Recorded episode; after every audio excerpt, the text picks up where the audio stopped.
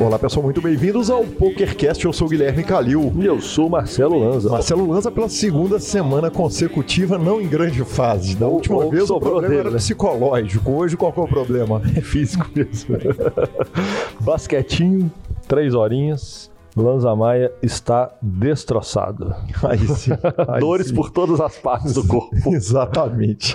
A gente começa falando sobre a nossa live da terça-feira passada. Semana passada soltamos aquele programa fantástico do Geraldo César, eh, que depois interagiu com a gente, inclusive. E vamos ler aqui uma mensagem dele. Mas, mas fizemos a live com o Bernardo Char, que foi fantástico. Muito obrigado a todo mundo que participou. Eu fiquei absolutamente escandalizado. Eh, passaram a- s- eh, mais de mil pessoas na primeira exibição do, né, do- do- do- da live. E da última vez que eu olhei já tinha um número três vezes maior do que isso. E, e a quantidade de minutos assistidos, porque lá no YouTube ele te dá os minutos assistidos. Durante a live foram 5 mil minutos. E já está em não sei quantas horas. Então, muito obrigado a todo mundo que nos deu a honra. E hoje tem uma entrevista com ele, o fantástico João Otávio João Fera, né, Lanzinha? Mais um da turma que time que não bebe não ganha?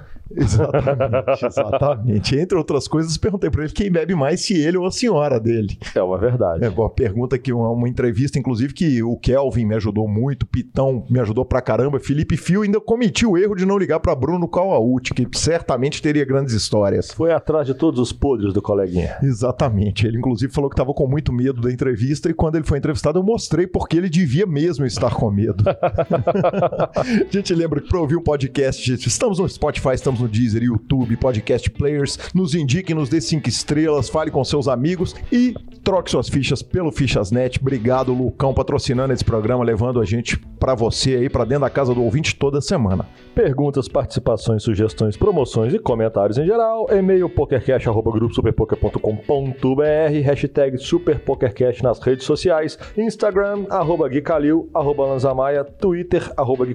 Eu não vou falar do Lanzamaia essa semana, porque ele não cumpriu o que prometeu. E o nosso WhatsApp Telegram, 31 97518 9609, senhor. Exatamente, o grupão do Telegram tá lá bombando lindo e maravilhoso, Lanza. O senhor julgou, né? O senhor julgou e tomou falinha. Chegou lá no, no- no- grupo, nós temos um grupo, eu e você, é a pauta do programa, somos só nós dois. E, e aí chegaram essas imagens maravilhosas aqui. Aparentemente, você andou dando bad beat nos outros. Eu joguei um torneio de Omar essa semana, que eu consegui não dormir. Por pouco eu dormi, foi por muito pouco que eu dormi. E o parceiro ficou com raiva. Na verdade, eu não sei se ele ficou com raiva ou ele só chegou e me agrediu fisicamente. Foi, quase não, que física, verbalmente, né? Exatamente. Foi, vai fazer podcast, seu baralhão. Você não sabe nem pra onde, co- onde corre o baralho quer falar de pôquer.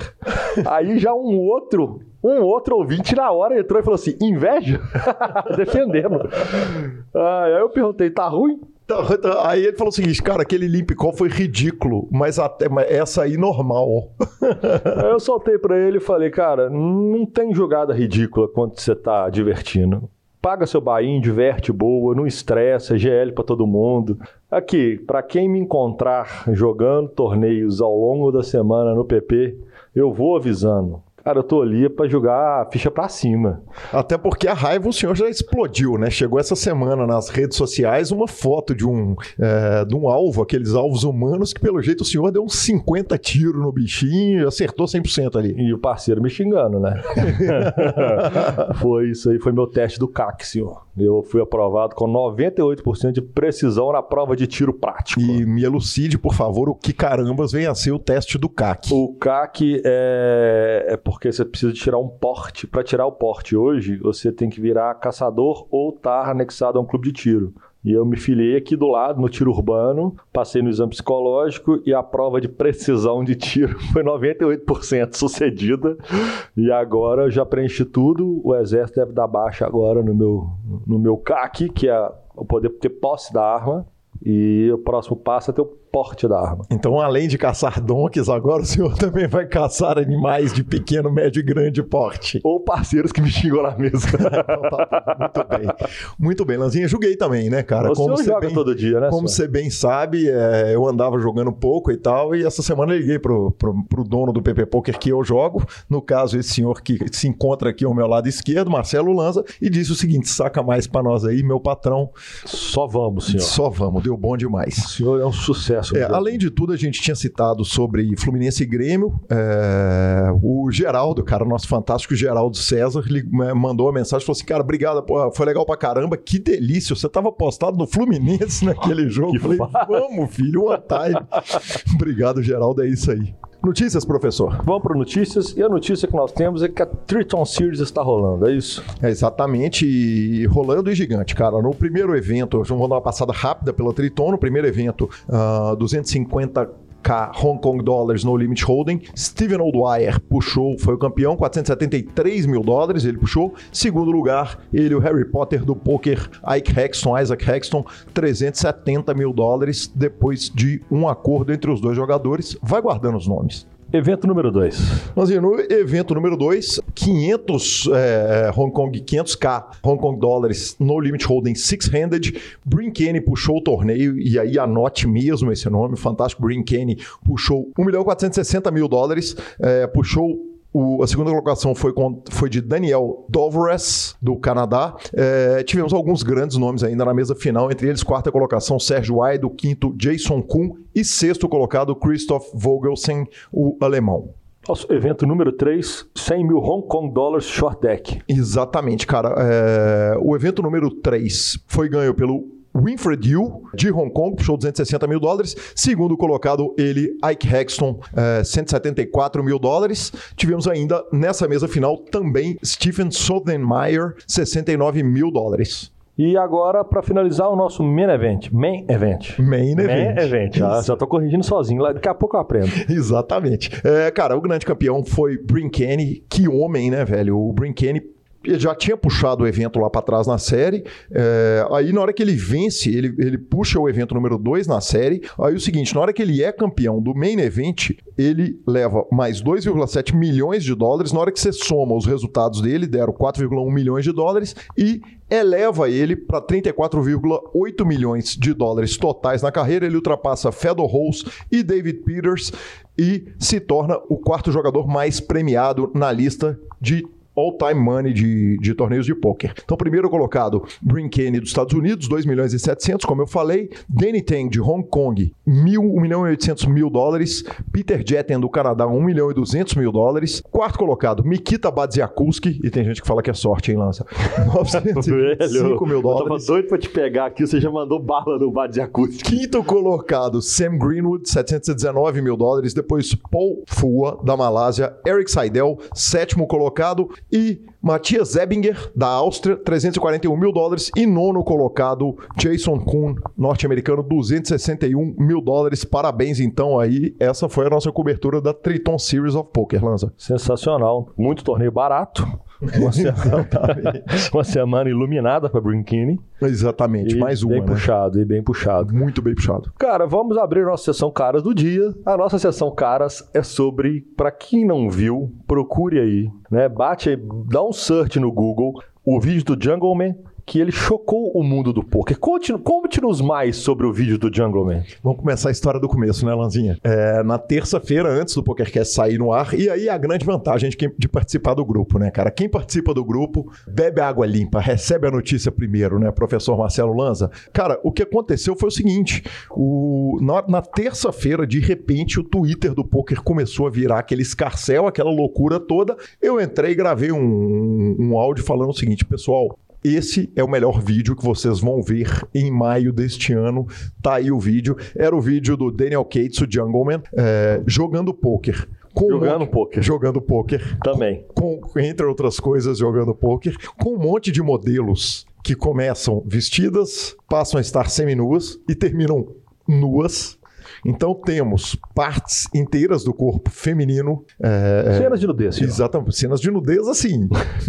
bem, Hardcore. É, não, softcore, porque não tem não tem o ato em si, né? Mas, mas cara, e aí aconteceu isso e o mundo do poker ficou insano, ficou todo mundo começou a twittar. Só para saber, gratuito. Gratuito. A parada do vídeo dele é gratuita. É, cara, na verdade é o seguinte, é, é, é justo dizer o seguinte. Os caras do The Fives, eles, eles ficaram sem entender o que, que era o vídeo. Cara, o vídeo é muito reto, tá muito claro. Na hora que termina, ele tem ali um crédito como se fosse um, um vídeo da MTV. Então ele nada mais é do que um vídeo musical, velho. Então, um vídeo gratuito Um ali, vídeo. um, um musical. Um vídeo musical em que ele é o Artístico. ator artístico, com aquele monte de mulheres nuas e É, tal, a, esco- a escolha do artista, Exatamente. do É, tema do vídeo. o Joe Ingram não ia dar mole numa parada dessa. é, ele falou: não sei se, se eu poderia ter mais perguntas sobre a foto-vídeo que ele colocou ontem, mas de alguma forma eu tenho.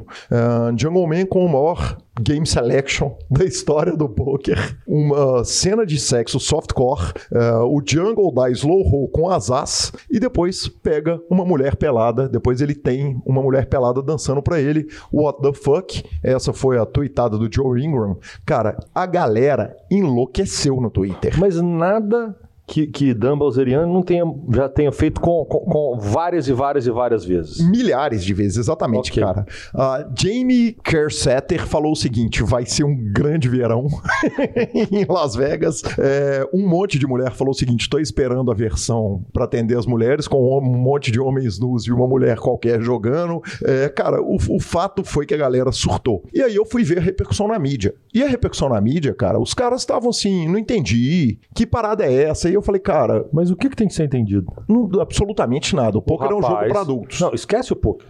Aham. O, o Daniel Cates, adulto, maior de idade, realizado profissionalmente e financeiramente, Sim. teve uma vontade de produzir um vídeo musical Musical. no qual é, existem algumas mulheres nuas e ele tá jogando baralho e assina o vídeo. A Madonna já fez muito vídeo assim. E agora é o seguinte: o dinheiro é dele, ele faz o que quiser da vida dele. Ele podia ter colocado mulher nua, homem nu, fazer o que quiser, desde que ele não ofenda terceiros ou quartos ou não infrinja nenhum tipo de regra. E aí? É, Acho que é motivo mais pra você gozar o cara do que pra você ficar ofendido com a parada. Cara, o mundo do poker, ele precisa tan- tanto de ser lavado com comfort pra ficar um pouco mais macio. Nossa. Paga nosso comfort. Nossa, conforto. Eu podia ter saltado o amaciante, mas beleza. Ele podia tanto dar uma maciada, velho, que eu ouvi gente reclamando que as fichas eram ficha do Walmart, aquela fichinha de plástico, Entendi. A culpa é das fichas. e que a mulher, a dealer, tava virando o flop invertido. Em vez dela virar ele da esquerda pra direita, ele tava virando, ela tava abrindo o flop da direita pra esquerda. Tá aí alguém tava prestando atenção no jogo. É, cara, se tem uma coisa que eu não vi, foi flop e ficha nesse vídeo. Eu tentei ver flop, tentei ver ficha e tal. Mas enfim, Vamos cara, parar com isso, olha, gente. Faz o que vocês quiserem. Foi legal Inclusive, pra caralho. inclusive teve tem uns Ah. três entrevistados nossos aí que podia estar num vídeo desse, mole. Pô, se pá até apresentador. o É, senhor, no caso. o senhor, no caso. Eu não. Mas segue o jogo. Sensacional, segue o jogo, cara. Eu achei divertido para caramba. Achei que, que é uma iniciativa que não tem chance de fazer nenhum mal pro poker. Muito É, pelo bobagem, contrário. bobagem. Legal pra caramba, divertido o vídeo. A música é péssima, Você tava querendo bom gosto em É, tudo. mas entendi. é da vida, exatamente. Não tem jeito de ter bom gosto em tudo. UFC e Poker Stars Rio de Janeiro, senhor. Chegou seu convite pra você ir Não. no, no UFC do Rio? Eu fiquei sabendo que extraviou. É, o meu também extraviou. Então sabe o que, que a gente fez, velho? Nós trouxemos ninguém menos do que ele, o homem, a lenda, o gigante, o monstro, o mito, Maior de todos. o fenomenal Victor Marques. O Vitão Chapa Zapata, diretamente do Rio de Janeiro, cobrindo o evento, bebendo com os caras, tá lá e tal, na maciota, botamos o malandro pra trabalhar pro PokerCast. One time. E vocês ficam aí com o áudio descrevendo tudo a respeito da importância do evento, da presença do poker no UFC. Então é isso aí, mais uma vez aqui no PokerCast. Vitão, obrigado, Vitão. Salve, salve Calil, salve, salve Lanza e audiência do PokerCast, os melhores ouvintes do poker brasileiro. Sou Vitão Victor Marques e vou contar para vocês como é que foi o UFC 237 no Rio de Janeiro. A gente viajou a convite do PokerStars para conferir esse grande evento. PokerStars e o UFC já são parceiros desde 29 de dezembro de 2018, quando rolou o UFC 232 na T-Mobile Arena em Las Vegas. E para o Rio de Janeiro a gente teve algumas novidades. Claro, em abril vocês já viram que o UFC envelopou os torneios Spin and Go do PokerStars, né? virou UFC Spin and Go. No Rio de Janeiro, algumas ações muito interessantes rolaram, como a presença de dois lounges do PokerStars na Junessa Arena, um no andar que recebia o público que entrava na arena e o outro mais exclusivo, já onde o octógono estava posicionado, que recebeu aí artistas globais como Marcelo Serrado, Rodrigo Santoro, Márcio Garcia e, claro, o pessoal que estava lá fazendo o evento pelo Poker Stars também, o André Acari passou por lá, os vencedores da promoção do Super Poker, Super Poker Fight Card também estiveram por lá. Outro anúncio que foi feito durante o UFC 237 foi a contratação de Johnny Walker, lutador brasileiro, e Dan Cormier como embaixadores é, do Poker Stars representando o UFC. Esse anúncio foi feito numa coletiva de imprensa que teve a participação do André Acari, do Bruce Buffer e dos diretores de comunicação do Stars Group, que controla a marca Poker Stars, e do UFC. Além disso, a gente teve algumas intervenções pela cidade aí com a marca Poker Stars e com a marca UFC, tanto com as cartas que, que continham ali a, o rosto dos lutadores, né, a silhueta dos lutadores, pela cidade, né? A escadaria Celaron foi um dos lugares onde teve grafites com essas cartas. Também nos lounges essas cartas estavam presentes e com as esculturas de areia que foram maravilhosas, né? Uma, uma foi feita na entrada da Junessa Arena e a outra foi feita na Praia da Barra também com motivos de pôquer e de UFC com as marcas sendo representadas, né? Essa parceria visa atrair os públicos, né? Visa juntar, juntar os públicos, né? Que já tem tanta expressividade, né? O UFC busca trazer o público do poker, o poker busca trazer o público do UFC, né? São, são palavras que os diretores de comunicação usaram bastante na entrevista coletiva e o evento foi um, um grande sucesso aí de marketing para ambas as marcas. Agora, no, no terreno da luta, ali no território da luta, o Brasil quase que decepcionou ali. Se não fosse a Jéssica Andrade no card principal a vencer a luta, realmente seria complicado para o Brasil. Ela venceu a Rosna Mayunas num, usando o seu golpe batistaca, né, que consiste em levantar a rival e jogar no chão, e a Rosna Mayunas caiu de bastante mau jeito ali, foi bastante impressionante, inclusive na área onde eu tava, os convidados quase não comemoraram ali, porque pareceu bem feia a queda ali, que a Rosna Maionas poderia ter algum prejuízo. Claro que Poker Stars e UFC vão anunciar mais coisas ainda, mas o grande, o grande ápice aí desse UFC 237 e para e assim, olhando para essa parceria foi claro a contratação dos embaixadores aí do Johnny Walker, que é brasileiro de Belfort Roxo, um gigante aí, não lutou nesse UFC, o Dan Cormier também não lutou, deverá lutar no UFC 241 contra o Stipe Miocic, aí para os fanáticos da luta, para os ouvintes do PokerCast que são mais fanáticos da luta aí, uh, fica fica essa dica, já vai lutar aí como embaixador, então nossa torcida já poderá ser aí para ele sem problemas, né, já que ele vai estar representando o poker também, claro, o Johnny Walker, o, o nosso brasileiro também. Gente, foi um prazer falar para PokerCast. Estou aqui à disposição sempre que vocês precisarem. E claro, para a gente finalizar, eu conto que o UFC é um grande sucesso porque trabalha muito bem o marketing certo? O UFC, é, os lutadores do UFC atendem todos os fãs de maneira muito educada. Inclusive, a última história que eu conto aqui é o seguinte: depois da luta, a gente voltou para o hotel e lá estava bebendo cerveja com os fãs o Jared Cannonier, que bateu no Anderson Silva. Foi muito vaiado no ginásio, mas estava lá tomando a sua cerveja, e em vez dos gritos que a gente escutava na Junessa Arena, que eram U, vai morrer, a gente estava escutando U, vai beber. Eu disse isso num, no texto que eu escrevi no Poker Stars, contando sobre esse evento, estou aqui contando para vocês também. Um grande abraço, tudo na tela ou tudo no fone para vocês. Victor Marques, especial para PokerCast. É disso que eu estou falando, senhor. Nada melhor do que beber da fonte. Exatamente, Lanza. Ó, e para a próxima notícia do dia, nós temos que Stars Group e Fox Sports fecham um acordo histórico nos Estados Unidos. É isso, senhor? É, a, o acordo ele é de aposta esportiva. E, e, e por que tamanha relevância dessa notícia? Porque tudo que envolve a Fox é gigante, cara. A Fox é grande demais, o, o canal é gigante demais e é, um acordo desse porte, quer dizer, só os números é o seguinte: o acordo tem 25 anos de duração. A Fox Corporation comprou o Stars Group, 5% do Stars Group, 4,99%, por 236 milhões. E eles vão lançar dois produtos ainda em 2019. Aparentemente vai ser alguma parada de aposta esportiva meio play money, mas obviamente o Stars Group comemorou muito e a Fox Sports comemorou muito. São dois gigantes que se unem e certamente vem coisa boa por aí, né, Lanza? Foxbet, senhor. Foxbet, bacana demais, sensacional. Cara, empresas gigantes, quando se unem para fazer coisas grandes, a gente sabe que não, não, tem, normalmente não tem como dar errado, né, senhor? Exatamente, é isso aí. E, Lanzinha, então vamos para nossa entrevista, né, cara? É sensacional. João Fera contou todos os apelidos, né? Por que, que ele é chamado de cada um do apelido, de João Fera e de João Férias, João Férias, como me diz Felipe Fio. Ficamos então com a palavra do nosso patrocinador, Fichasnet. O Fichasnet é o seu parceiro para compra e venda de fichas dos principais sites de poker online. Contrate o Fichasnet pelo WhatsApp 062 98130 6680 e negocie suas fichas com a melhor cotação do mercado. O Fichasnet trabalha com créditos do PokerStars, PariPoker, 888, Brasil Poker Live, PP Poker e EcoPace.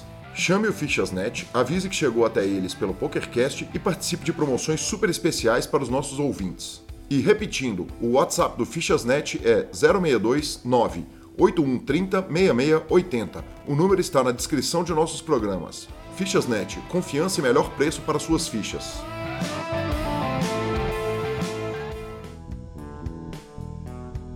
Olá pessoal, muito bem-vindos à entrevista do nosso PokerCast. Com grande orgulho que recebo aqui meu amigo João Fera. Eu já começo com a seguinte pergunta, João. A entrevista vai começar assim, velho? Quer dizer, você dando falinha no humilde podcaster, de que vida é essa? Pô, Sexta-feira, três da tarde, ele me fala: é o meu último compromisso do dia. Pô, eu não vou dar falinha, velho. Tá maluco? O último compromisso do dia que já dura muitas horas e que vai até as 5 horas da tarde, se tudo der certo, né? Ah, não, re realmente eu tô errado, né? É um, é, o cara é muito trabalhador mesmo, né? 5 da tarde ele vai trabalhar até as 5 numa sexta, é um puta absurdo. Que, que peito do malandro que é dono do, do, do, do futuro do, de um dos maiores times de pôquer do mundo a virar em muito breve tempo, falando isso com o humilde podcaster. João, brincadeira à parte, obrigado pelo carinho de atender imediatamente antes do Scoop. Aliás, tínhamos brincado, você tinha brincado para atender antes do Scoop para regular a conta. Que dia que começa o Scoop mesmo? Pô, domingo, né? Daqui dois dias.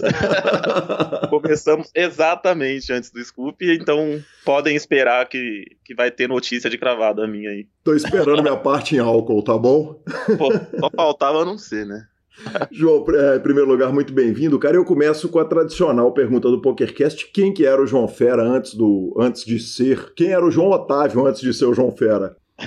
ah, pera aí, primeiro eu vou ter que falar uma coisa que foi uma, a mesma coisa que o Kelvin falou, né? A honra é toda minha estar participando aqui. Quando você participa do PokerCast, é aquele momento que você fala, é, cheguei lá. Agora sim, eu, eu, eu, estou inserido no contexto verdadeiro do poker brasileiro. Então, a honra é toda minha de estar participando aqui. Cara, a, a, o, o, quanto me honra a mim e ao Lanza ouvir isso e, e, e, ter vocês como ouvintes é uma coisa que eu não, não consigo nem descrever. É, eu sou ouvinte desde a da última geração, do, da primeira geração do PokerCast ali. Eu vi todos e quase todos dessa segunda, dessa segunda temporada. Muito, muito obrigado, quanta honra e, e, vamos fazer uma entrevista incrível, cara. É, sim. Então, quem é, o, quem é o João antes do poker? O João antes do poker é um moleque de 17 anos fazendo curso de web design uhum. na escola, o curso técnico, que queria ser jogador de futebol ali, mas por, por falta de, de talento e de ter corrido mais atrás, largou bem cedo e, e, e tava ali fazendo um curso de, um moleque de realmente 17 anos, que eu comecei a jogar poker com 17 anos, uhum. é, ali jogando sério, né? Inclusive, tivemos problemas quanto a isso. Era isso, era o moleque ali na escola ainda, fazendo um curso técnico de web design. Definitivamente não era o que ele queria fazer da vida. É, eu não posso deixar de te perguntar, como é que foi o problema? E como é que o problema aconteceu e como que ele foi resolvido? Assim, como eu tinha 17 anos, tinha uma conta no PokerStars que era no nome da minha mãe, né? Não podia ser o meu nome, obviamente, né? Por motivos óbvios e legais. Uhum. E eu comecei a ganhar um pouquinho ali já, né? Isso em 2009, 2010. O problema foi em 2010, né? 2009 eu já jogava, mas foi em 2010. Eu já ganhava ali, tinha ganhado um, um torneio tipo de. Tinha ganhado 5 mil dólares ali, pô. Um moleque de 17 anos em 2010, 5 mil dólares, eu tava milionário, né? Sim. Então, já tava tava conseguindo alguns resultados ali. Tinha uma conta no PokerStars com cerca de 6.500 dólares ali, mais ou menos. E um certo dia eu tava no meu quarto e minha mãe atendeu ali o telefone e eu ouvi ela falando a seguinte frase: Não, moço, mas é o meu filho que joga. Pensa no, no, no arrepio que deu na hora ali eu fui pro lado dela e tentei explicar para ela, não, mãe, vai lá, fala pra, pra eles que quem joga sou eu, que quem joga é você, não sou eu, tal, senão vai dar problema para mim e tal.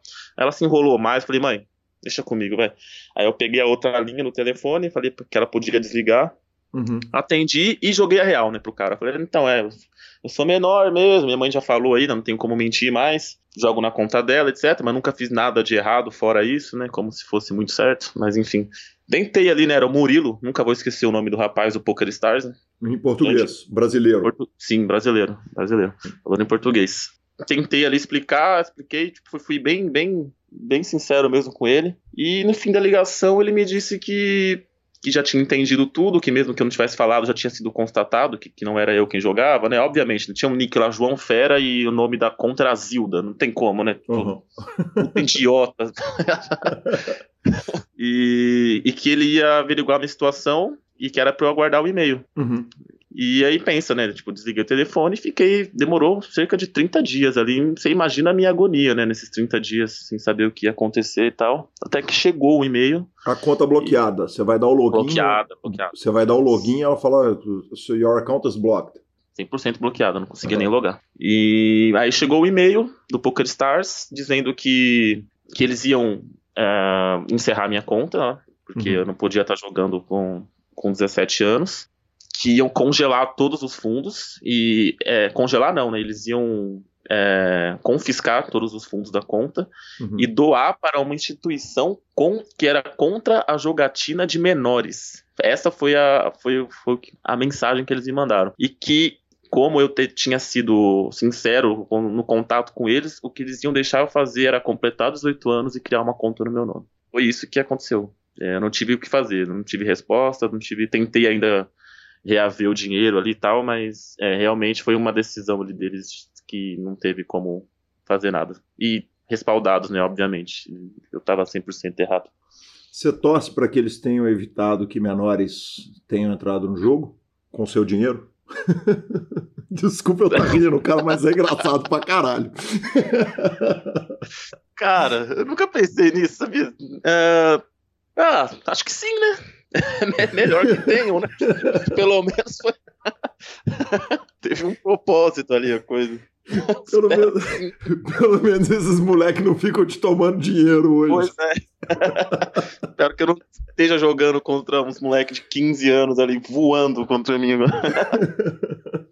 e, e, obviamente eu tô, né? Vai ter, vai ter sempre lá, não tem como.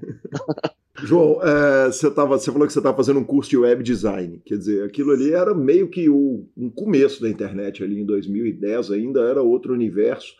É, e uma pergunta que eu fiz para o Geraldo César na semana passada, eu vou repetir a pergunta para você, porque ele também trabalhava na área de computação. É, uma coisa ajudava na outra? Quer dizer, o fato de você já mexer com web, com, com internet, ajudou tanto a conhecer o jogo quanto a, a, começar a masterizar ali, pegar a malandragem? Então, cara, eu, eu, não cheguei nem a fazer estágio, eu não trabalhei com isso. Eu fazia o curso de web design porque era, ele era um curso técnico no meu ensino médio. O meu ensino era médio técnico. Então, na escola mesmo, eu tinha esse curso de web design. Então, eu não cheguei a trabalhar com computador nem nada. Eu, eu no primeiro ano, eu já descobri que eu não gostava, inclusive. Eu uhum. só continuei porque era cômodo para mim, a escola era boa, ou era perto de casa. Então, eu já tinha amizades, não quis sair, etc. Mas eu nunca, nunca nem cogitei trabalhar com isso, depois de um ano de curso ali. Cara, não sei se teve. Eu, eu já era muito ligado a jogos de computador ali, né? Tipo, sempre já tive algum joguinho ali, alguma coisinha. Então, eu tinha facilidade de ficar ali sentado no computador, até porque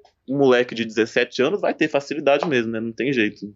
Então, acho que foi bem natural ali. Não, não, diria que o curso, alguma coisa do web design ajudou, não. Na opinião de quem estudou um pouquinho que seja de web design, qual software foi melhor em 2010? O do Full Tilt, que era aquele negócio todo gamificado com os bonequinhos, ou o do PokerStars, que era mais sério, mais, mais limpão, mas com, com, com, com aquele lobby todo completão? Eu sei que tem muita gente que, que acho que até a maioria que preferia o do Full Tilt, né? Uhum. Mas eu, eu, eu preferia o do Poker Stars ainda. Eu, não, eu gostava mais dessa objetividade do Poker Stars. Eu não, nunca. Eu jogava no Full Tilt também, mas eu me sentia melhor jogando no software do Poker Stars ainda. Bacana demais. Mas agora voltando à ligação do Poker Stars. Quando eles ligaram para sua mãe, ela sabia que você jogava? Sabia, sabia. Não tinha nenhum constrangimento em casa, não era problema hum, nenhum. Não, assim, era no começo foi problema, né? Porque eu tinha, eu tinha, 17, eu tinha 17 anos e tava na escola ainda e tava jogando poker. Até aí, em 2009, isso eu, eu saí da escola em 2009, então até 2009 ali eu jogava pouco, uhum. mas já jogava dinheiro e tal. Ali ela nem sabia que eu jogava dinheiro, ela sabia que eu tinha um jogo no computador ali que eu tava jogando. E a partir de 2010, sim, porque eu não tinha mais escola. O que, que sua mãe espera que você vai fazer? Procurar um trabalho. Uhum. então, é, ali teve um pouco de problema, né? Tipo, ela acordava para trabalhar às seis da manhã, eu tava no computador jogando poker. Tipo, chegou ao ponto de, de, de ela falar: você tá doente, uhum. vou te, eu vou te internar. você tá fazendo todo dia às seis da manhã jogando esse jogo de carta aí no computador, totalmente compreensível também, né? Então, é, não vou nunca julgar meus pais por isso, minha mãe por isso. Mas foi um período bem curto ali. Então, nessa época da, da, da ligação, já estava jogando há, uns, há um ano ali, vai, ela sabia há uns seis meses que eu jogava, já, já tinha sacado dinheiro, já tinha, já tinha começado a mostrar que era um jogo de habilidade, mas é, então não teve tanto problema né, ali naquela época ainda. Antes teve um pouco, mas nessa época já não tinha tanto, não. Tinha, tinha assim, né, dela do, do, da pressão, né, vai ficar nisso, vai ficar nisso, mas não tanto. E João, o que, que você fez quando eles fecharam sua conta? Faltava quanto tempo para você fazer 18 anos?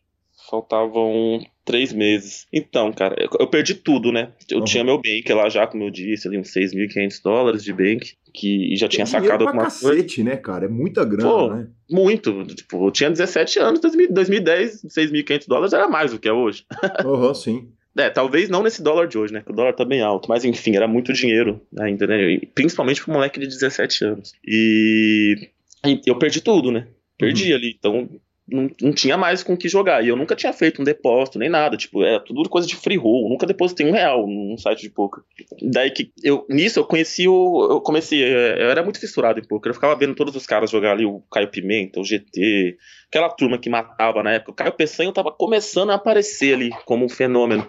E eu direto assistia ele. E eu mandava um vamos ali no chat. E ele percebia, né? Que eu tava sempre vendo. Ele falou, pô, mano, é, me adiciona no, no MSN na época. Não era nem Skype. Uhum. Pega meu MSN aí eu adicionei ele, tipo, tipo, todo dia eu falava com ele, a gente foi ficando amigo e tinha o ranking Super Poker nessa época, não sei se você lembra, da Card Player também ali. Os, Lembro os... demais, o ranking Super Poker Sim. tinha um live e um online. No live tinha uns caras que inventava torneio em clube que não existia para poder subir no ranking. e, e, no online não tinha escape, porque no online tinha que mandar o print lá, né? Ele acabava batendo no, nos Sharkscope da vida, não tinha jeito de inventar. Exato. E meu trabalho era esse. Eu, o Pestanho pediu para mim, porque era manual, né? Você tinha que mandar torneio por torneio, os torneios online. E você, o, o Pestanho jogava, tipo, era absurdo o volume que ele fazia nessa época. Uhum.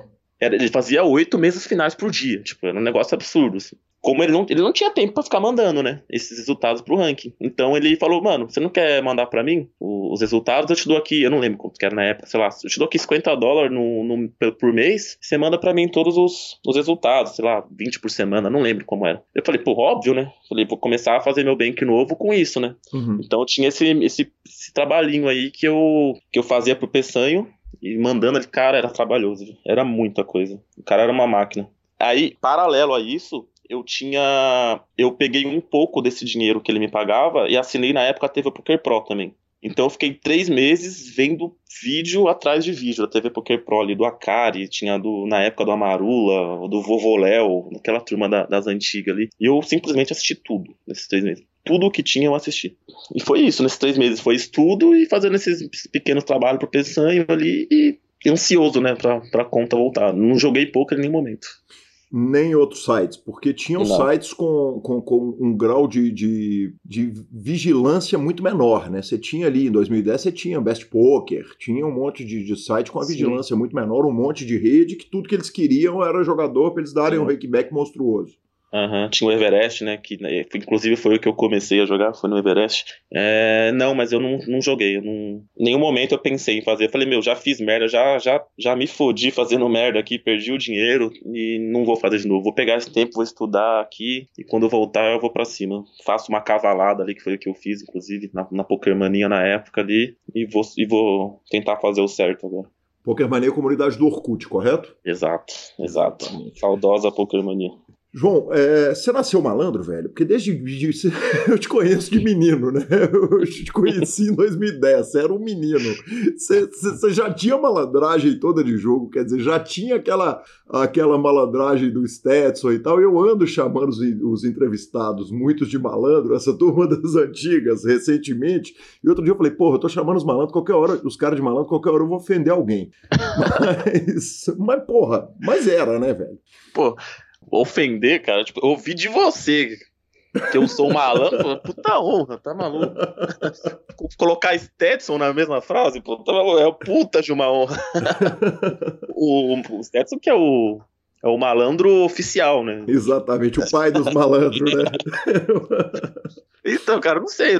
Malandro, não sei. Eu, eu, eu, sempre tive facilidade com jogos, assim. É, tipo, essa malandragem, né? É, já me ajudou desde o começo ali. Tipo, tudo que eu me propus a jogar de poker desde os meus 17 anos ali, quando eu ficava pulando de cash, de Omaha pra torneio, pra City, todos eu acabava sempre não ganhando muito, mas sempre me virava ali, acabava ganhando, não perdia. Sempre tive essa facilidade, assim, de, de entender rápido como funcionava. Então, isso me ajudou desde o começo. E, e, então demorou um tempo para você entender que você deveria ser um jogador de torneio. Quer dizer, você passou por cash, passou por, por MTT, pelo live eu lembro que você passou, com certeza, e, e, naquele começo foi uma coisa confusa. Quer dizer, que momento que você resolveu que você ia para o torneio?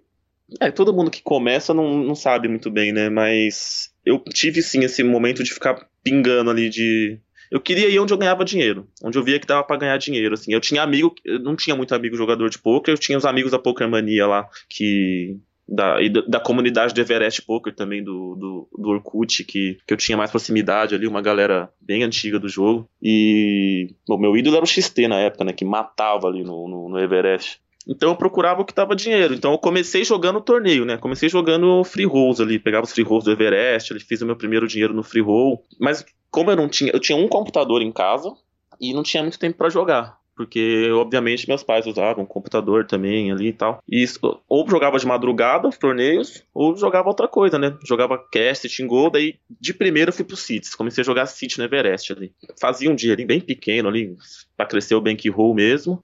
Esse meu, um dos meus amigos da comunidade do, do Everest ali, o Bruno, Bruno Chauchet, ele jogava cash. Ele falou, mano, vai pro cash, você vai ter mais tempo de. Você vai ter como jogar há pouco tempo ali, já que você não tem o computador sempre livre para você jogar tal. Daí eu fui. E comecei a jogar cash no Everest também. Inclusive, meu primeiro saque no, na história do poker foi de cash, cara. Foi jogando PLO no Everest, sem que fazer a menor ideia do que eu tava fazendo ali. Nem você, nem ninguém, né? É, nem eu nem ninguém, né?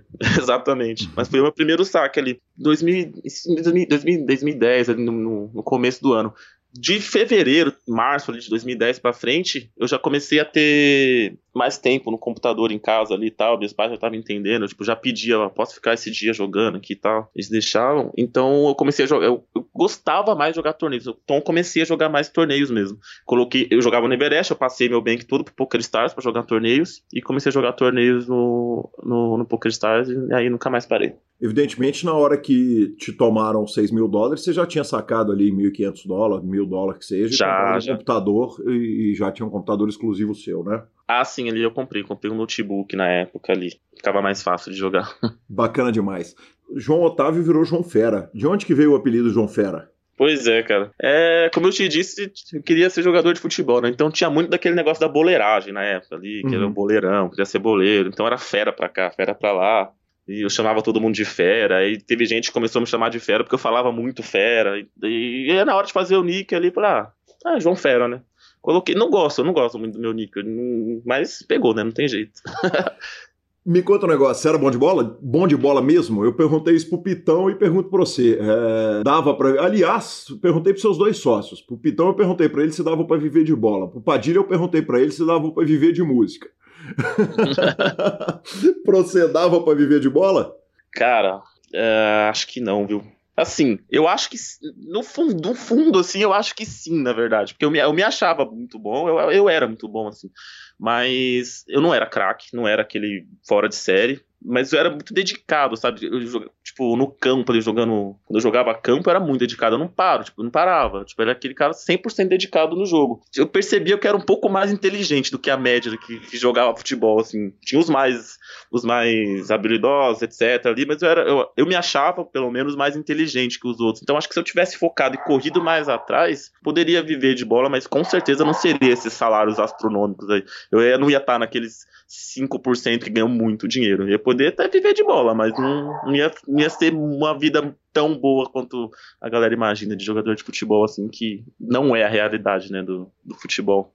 Você já entendia que a, a inteligência e a disciplina eram, eram diferenciais o suficiente para futebol? Quer dizer que, porra, o Atlético tem aquele lateral direito, carregador de piano, que ficou aqui 20 anos, tem os, os, Paulo Roberto Prestes da vida, que ficaram aqui uma vida e que não eram aqueles talentos. É, você tinha essa consciência na época? Ah, tinha um pouco, cara, porque eu não sei se era tão consciência disso ou se era a percepção que eu tinha de que, tá, não sou o melhor falando tecnicamente, eu não sou mais habilidoso, mas, pô, fisicamente eu era muito bom, que, tipo, eu era muito, eu era bem magrinho, assim, cara, eu era muito rápido, corria muito, e mesmo magrinho eu sabia usar corpo, essas coisas assim. Então, eu tinha consciência que, assim, eu não ia ser o melhor tecnicamente lá, não ia ser mais habilidoso, mas é, o jeito de me destacar seria esse, né? De, de, de, fazer mais que os outros, de correr mais que os outros, etc. Não sei se era consciência ou se era tipo, pô, tá, beleza, o único jeito de eu me destacar é esse. Se era a percepção mesmo. Bacana demais. E aí você vem pro poker onde você tem um grande talento, mas o apelido de João Fera, segundo me confessou Felipe Fio, nosso amigo em comum, que aliás outro dia estávamos no casamento dele, me confessou que João Fera, durante um período, virou João Férias. E aí eu fui confirmar a história com o, com o Pitão. É, o Pitão falou, cara, é, o apelido dele era João Férias, Férias, porque quando ele jogava, ele ganhava. O foda era ele jogar. então, cara, pra você ver. Primeiro, acho que foi o Bruninho Calauti que falou numa entrevista para você que ele era o jogador de poker menos viciado do Brasil. Sim. Depois o Zinhão falou: não, não é o Bruninho. Era, o, é, era eu, porque eu, eu, também não sou nada viciado em jogo. E eu tô aqui para rebater os dois e falar: alguém aqui teve apelido de férias entre os dois? não teve, né? Então acho que já tá claro quem que é o jogador de poker menos viciado em jogo do Brasil. vale apontar para os nossos ouvintes o seguinte: isso aí, evidentemente, não fui eu que te contei, nem ninguém que te contou, foi você ouvindo o PokerCast. Obrigado pela honra, é uma grande honra te ter como ouvinte. É, é, então, eu era bem, bem, bem, bem indisciplinado, assim. Então, eu peguei muitas fases de ficar ali algum tempo sem jogar, ou jogando muito pouco. Hoje em dia eu melhorei bastante isso, né? Até porque hoje tem o time, etc. Tem que trabalhar, não tem jeito. E entendi que tem que trabalhar, né? Que a água bate na bunda ali, você não vai ganhar sempre. Aí você fala, ah, vou ficar de boa aqui, daqui a pouco eu volto a jogar lá e ganho. Né? Não é bem assim, não. Você volta lá, não ganha e fala, ih, rapaz, deu ruim. Então eu já aprendi já. E a disciplina era só para jogar ou para estudar também? Quer dizer, né, nesse período que você não tinha muito saco para jogar, se eu fosse chutar, eu diria o seguinte: que, que, que quem não tem saco para jogar, estudar é que não vai mesmo. É, perfeito, né? É. Não, não estudava nada. Não jogava nem estudava. Uhum. Eu só tava estudando enquanto eu tava jogando. Eu tinha minha, quando eu tava jogando lá na semana, eu pegava um dia para estudar ali, um dia que se eu tivesse num time, assistia o coach do time, etc. Mas enquanto eu não tava, não. Se eu ficasse um mês sem jogar, eu ficava um mês sem ver poker, sem, sem nada. Tipo, completamente indisciplinado. E as férias vinham geralmente depois de Big Hit. Nós tivemos essa pergunta. Essa semana eu fiz uma live fantástica com o Bernardo Shark, que foi super generoso com o PokerCast. Depois de três entrevistas, ele ainda fez uma live de pergunta dos ouvintes. Que homem, né, cara? Legal demais. E, e, alguém fez exatamente essa pergunta. Falou, cara, depois de dar o Big Hit numa série, eu não consigo manter o foco. No seu caso, era depois do Big Hit que você dava uma, uma freada? Então, não era porque eu nem tinha Big Hit quando eu fazia isso. Uhum. Era, mas era quando eu tava melhor de dinheiro ali, né? Tipo, quando eu ganhava, pegava uns três meses bons ali, ganhava dinheiro e acabava acabava dando uma desfocada ali. Não chegava a ser de, por causa de Big Hit, não. Mas depois que eu tive o meu Big Hit, o primeiro ali, o Sunday Million, sim. Foi, foi em março de 2016. De março de 2016 a dezembro de 2016, me, me vira um pouco no, no Poker Stars. que sensacional, cara. É, voltando a citar o Pitão, é, uma das coisas que ele me falou é o seguinte, cara, o, o Fera é o finásio do poker, ele jogou em todos os times, ele passou por todos os times. E aí veio uma pergunta fantástica de um, de um ouvinte, que foi o Alailton Mendes, que perguntou o seguinte: qual que era a importância é, para você? E aí eu vou querer que você conta a passagem de time por time, mas eu queria tratar sobre um assunto que eu nunca tratei no PokerCast, desde a volta dele no Super Poker, que é o Akari Team do Tatuapé, que era onde era o QG da TV Poker Pro ali. Eu lembro muito bem de vocês lá com Vini Marques e, e, e, aquela turma lá em cima, todo mundo com o Pita, se não me engano, lá ainda olhando. É, é, conta pra gente um pouco de como é que era aquela vida lá, porque era mais ou menos um internato de pôquer ali, ao vivo, num formato que ninguém mais faz, né? Sim, é. Na época tinha, tinha gente e tinha o, o, a Poker Villa, né? Eram as duas que tinha ali. Sim. E a gente, a gente era a parte pobre, né? A Poker Villa lá no Guarujá, lá no Puta Mansão, e a gente no, num sobradinho do Tatuapé, né? Tipo... Enfim, né? mas nada a reclamar, né? Meu, meu berço no poker. Enfim. É, eu até brinco com essa, questão do Acaritim, que eu fui o primeiro. Eu, obviamente não teve, né? Mas um primeiro. Teve ali a primeira turma, mas eu brinco que eu fui o primeiro jogador do Acaritim, porque não tinham ainda é, divulgado quem seriam os jogadores, né? Na seleção, lá teve toda uma seleção. O Akari falou dois, dois nomes numa transmissão do WSOP na ESPN. Uhum. Ele falou os dois primeiros nomes que tinham sido escolhidos e ele falou o meu primeiro. Então eu falo, então o meu, eu fui o primeiro escolhido, sou o primeiro jogador da, escola do, da história do Acaritim. não, não tenho a menor dúvida, inclusive vai na descrição do programa. João Fera, campeão do W Cup, campeão do. primeiro jogador da Acaritim. É, enfim. Cara, sobre a Acaritim era assim. Foi em 2010 isso, né? Quando eu tava lá jogando por conta. No final de 2010, inclusive, isso. Meu primeiro ano de poker sério ali, né? E eu acompanhava a TV Poker Pro ali, o Vitão é micro, né? Que tinha um programa todo dia dele lá no, na TV Poker Pro. Aliás, como conseguia, né? Todo dia um programa ali, como entrevista, etc. Uhum. É, e num dia na TV Poker Pro, acho que foi no Vitão é micro, o Akari entrou lá e falou: Ó, oh, galera, vou fazer um time de poker, vou, vou, vou passar as informações e tal. E eu já tinha uma, meio que uma, uma amizade com o Vitão, que eu já tinha participado do Vitão é micro e tal. A gente fez uma amizade pelo Twitter ali, na verdade. E eu falei: pô, Vitão, eu vou me inscrever e, velho, fala com o homem aí, velho, me ajuda aí. Faz aquele lobby pra nós aí, velho. Eu, preciso estar tá nesse time, eu quero, quero aprender com ele. E aí ele fez uma seleção, né? Soltou uns nomes. E esses nomes teriam que ir lá na, no Tatuapé, no, onde era a TV Poker Pro, né? Onde eram os estúdios da TV Poker Pro. E fazer uma entrevista, tipo uma entrevista de emprego mesmo ali. Uma coisa, tipo, totalmente surreal hoje, né? Tipo, você vai pensar, o cara vai entrar pro time de poker, ele tem que pegar um trem e ir pra uma entrevista. Uhum. É, ao vivo ali. E eram algumas perguntas lá e três perguntas técnicas. Cheguei lá, tinha. Nesse dia tinha jogador tipo Vitor Esbriça, que já era jogador, já era, já era mais conhecido na época, né? Já era bem mais das antigas, mas tinha tipo o Cássio Pá, que tava lá também para fazer entrevista, que tá matando hoje aí também. Tinha uma galera que continuou. Aí fiz a entrevista, nesse dia eu conheci o Vico Scarpini também, que hoje é um dos, um dos grandes instrutores do Forbet lá também, né? Das turmas de cima. Ele e o Vitinho Rangel. E fiz a entrevista e tal, voltei, e, cara, depois de um tempo, ele, ele escolheu. Foi essa história da ESPN que eu contei. E a gente ia começar ali mais ou menos em fevereiro, acho que de 2011. E era um QG, né? Como você disse, uma casinha lá na, no Tatuapé.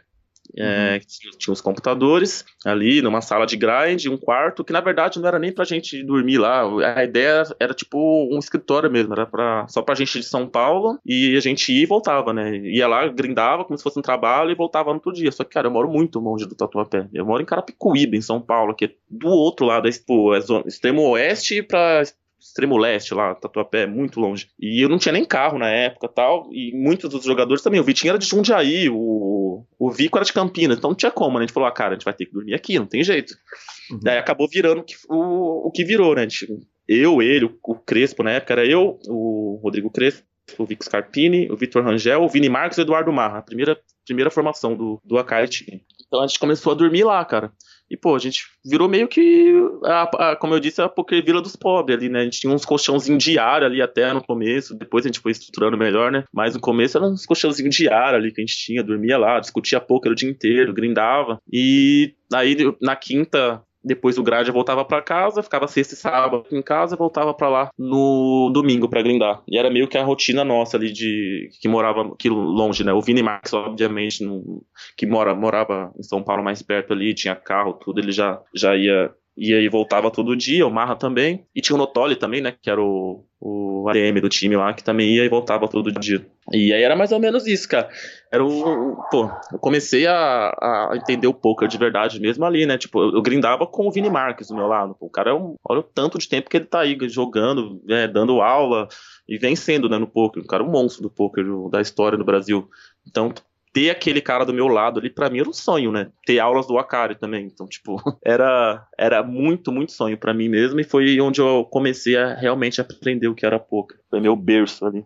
João, se você me permite fazer uma correção, você falou de uma casinha, mas era uma casinha, a, a, a área do, do, time, né? Que era aquele andar de cima, aquele andar ah, sim, todo sim. lá de cima. Mas a casa era uma casa gigante, se bem me lembro dela que ela tinha lá embaixo uma mesona de pôquer, que eu acho que nunca foi usada, né? é, ah, exceto ah. para vídeo, mas ela tinha uma sala, outra sala, aí você descia lá para baixo, ficava onde o Adriano Acari trabalhava com. Quer dizer, era grande o, o espaço. Ah, lá, né? Então, essa, essa, essa casa que você está falando eram os estúdios da TV Poker Pro, não era a mesma casa ah, do, é? do QG.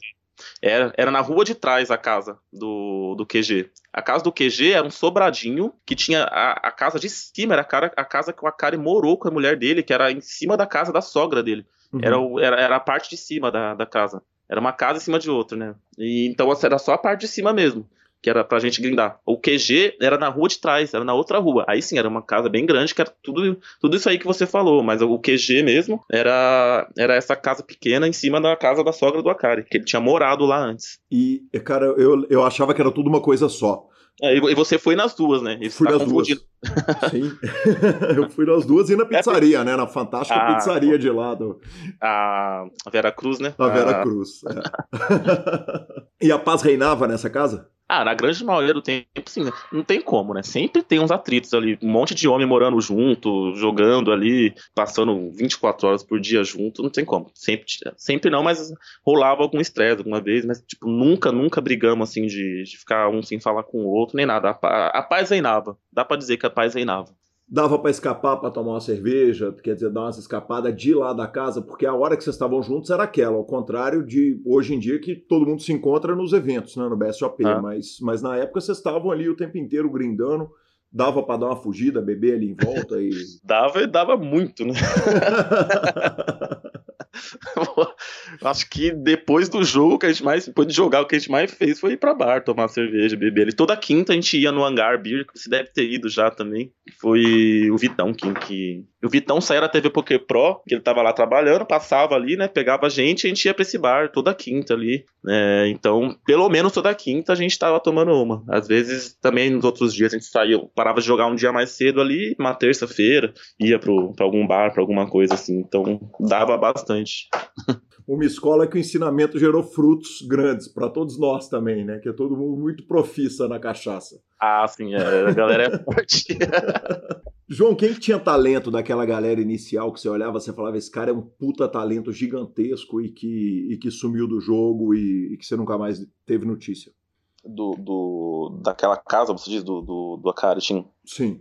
O único que não joga mais hoje dessa época, dessa turma toda, é o que eu achava mais talentoso. Ele é bem, bem irônico, assim. Era que eu achava o melhor, assim, o cara que pensava, e realmente ele era o melhor. Ele pensava o jogo mais à frente do que a gente. Ele tava à frente. Era o Crespo, o Rodrigo Crespo. Ele parou com o jogo. Ele, ele, depois que eu saí do Acaritinho, ele continuou mais, mais uns dois anos, eu acho, ainda. Por algum motivo, não sei, ele não engrenou, mas ele desistiu. E, mas os outros, cara, estão todos aí, né? No Vini Marques, não precisa dizer, né? Impressionante, né? É, exatamente. Você estava falando os nomes. Repete os nomes para mim, por favor. Você falou. Ah, o Marra. Marra, né? Que continua jogando também. É, Aí, acho que mais live ele joga ainda. O Vini Marques, que todo mundo conhece. O Vico Scarpini e o Vitor Rangel. Os dois, né, são hoje instrutores do Forbet. do, do Forbet. E dessa época eram esses, eram esses, né? Eu não tô esquecendo ninguém. Não tô. É porque depois tem o Padilha. O Padilha entra no meu lugar, inclusive, no Caritim. Eu, eu, sou, eu sou irmão do Padilha, a gente é muito amigo. Eu conheci ele lá no QG do Caritim, porque depois que eu saí, eu passei a frequentar lá às vezes ainda. Mas ele entrou na segunda formação. Quando eu saio, ele entra. Então eu não tive esse, esse, essa vivência com o Padilha no Acaritim. Mas os outros todos, tirando o Crespo, tá todo mundo. Todo mundo deu certo, cara. Foi uma escola boa, né? Porque todo mundo deu certo. O Crespo não deu certo porque parou de jogar, porque ele era muito bom também. Bacana demais. O... E aí você sai do Acaritim. Que ano que você saiu? Eu saio ainda em 2011, eu não durei muito, cara. Porque tinha esse problema de que a gente só podia jogar de lá. Uhum. A gente não podia, por exemplo, não podia vir para casa e fazer uma reta da minha casa. Era uhum. proibido isso. A gente só podia jogar do QG. Você então, sabe por quê? Ah, cara, era coisa do Akari. Não sei. Na época ali, ele, ele era a regra que ele colocou. Na época ele deve ter explicado pra gente do porquê ali. Acho que era a ideia que ele queria, era de ideia de, de, de a gente estar tá sempre junto jogando mesmo. Tipo, se ele liberasse para um jogar de casa, daqui a pouco ia estar tá todo mundo jogando em casa, sabe? Uhum. Então, acho que era mais ou menos essa a ideia. E então isso era muito ruim para mim, cara. Eu tinha 18 anos, na, na época do karting tinha 18 anos. Pô, eu tinha namorada na época, é, tinha minha família, obviamente, né, longe aqui tudo que eu tinha que resolver, médico, sei lá, tudo era por aqui. Então, assim, eu ficava de domingo a quinta lá, porque não dava para ficar indo e voltando de pegar um metrô e um ônibus todo dia ali, um, um trem, um metrô e um ônibus, não tinha como. Todo dia para ir jogar poker. Então, a gente dormia lá, como eu falei. Aí eu tinha o quê? Sexta e sábado para fazer tudo que eu tinha para fazer na minha vida é, fora off poker, tinha que resolver na sexta e no sábado. Pô, pelo menos um desses dias eu tinha que dedicar a namorada ali, né? Tipo, geralmente era o sábado. Então sobrava sexta. Aí começou a ficar um pouco pesado para mim. Eu, eu pedi para ele, fiz reunião com a Kari pra gente poder jogar de casa. E ele falou: Ah, cara, não dá. Se eu liberar para você, eu vou ter que liberar para todo mundo, etc, etc. Eu entendi e tal. Fui 100% sem briga ali, tipo, completamente na boa. É, a gente encerrou o deal e eu, eu parei de jogar. Pro Akari Team. Foi, isso foi em Agosto de 2011? É, agosto de 2011. E aí, em agosto de 2011, você tá na rua, quer dizer, você não tá mais jogando stakeado. Imagino que você já tinha um bankroll, você não, você não, não abandonou o barco completamente descalço, né? Desprovido ali. Não, não. Né? Então, na época eu já tinha aquela amizade antiga com o Caio Peçanho, que eu, que eu comentei aqui. Uhum. E comentei com ele que eu tinha saído e tal. Cara, isso foi, eu acho que dois dias depois de que eu saí do Acaritim eu comentei com ele e ele falou, cara, joga pra mim. Vem uhum. jogar pra mim, Sport. Joga da sua casa aí, vamos fazer um deal aqui, cara, e vamos junto, joga pra mim. Eu não tenho time, mas, pô, te conheço e tal, você vai jogar pra mim. falei, pô, peguei. Não tinha como negar, né? O cara tava destruindo, era aquela época que ele tava destruindo.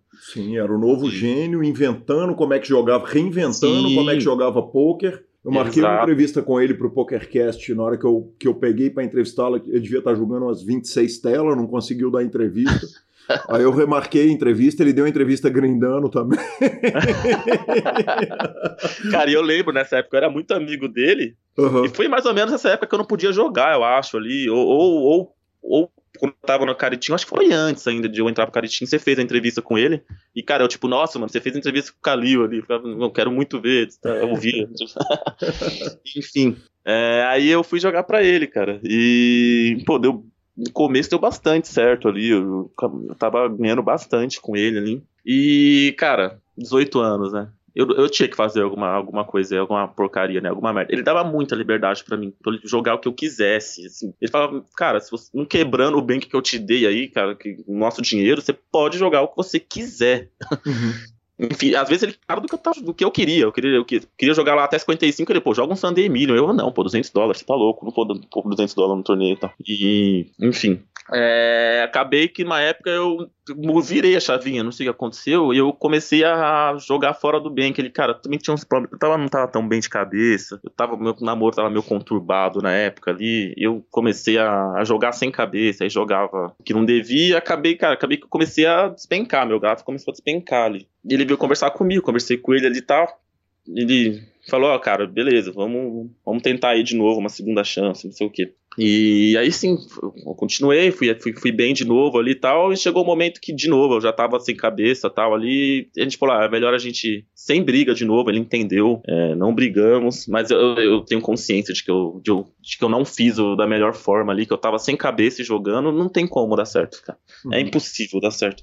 E daí a gente encerrou o deal também ali, cara. Só que ali eu, eu já tava, eu fiquei meio foi um momento meio difícil para mim, porque eu encerrei um deal com um cara que era muito bom, muito bom mesmo, que me dava maior confiança, que eu tinha consciência de que eu não tinha levado da melhor forma. E cara, mesmo, ao mesmo tempo eu tava terminando o namoro ali. Tava, tava uma, época meio difícil ali e tal.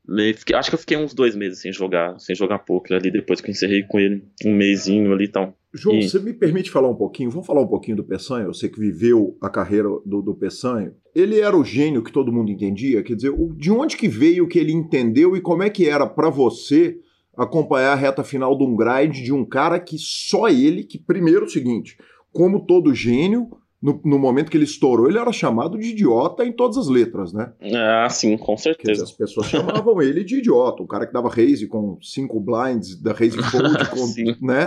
E, e, e, as pessoas não tinham o menor constrangimento de, de, de, chamar ele dos piores nomes, especialmente aquela comunidade inicial do poker que todo mundo se sentia meio, meio dono do jogo. E você tá vivendo lá. Conta pra gente, primeiro, a sua impressão e, segundo, a impressão dele desse feedback externo que ele recebia, cara? Cara, a minha impressão é que acho que é, a, é a, é mais, é a mais óbvia possível, assim, do que acontecia naquela época, né? Ele estava à frente do tempo. Assim, Sim. ele. É, na época, na verdade, a gente não tinha essa impressão na época, né? Porque se eu tivesse, eu também tá, estaria à frente do tempo.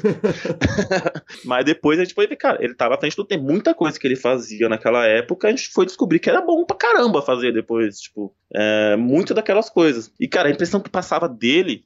A impressão não, é, é certeza, ele não tava nem aí, cara. Ele aprendeu a jogar um jogo que ele foi autodidata e ele tava à frente do tempo, porque ele é, ele, cara, ele é muito inteligente, ele é genial, e ele não aprendeu poker vendo videozinho de outra pessoa, ele aprendeu poker jogando. Então tudo que ele aprendeu foi ele ali. Então é, ia ser diferente mesmo.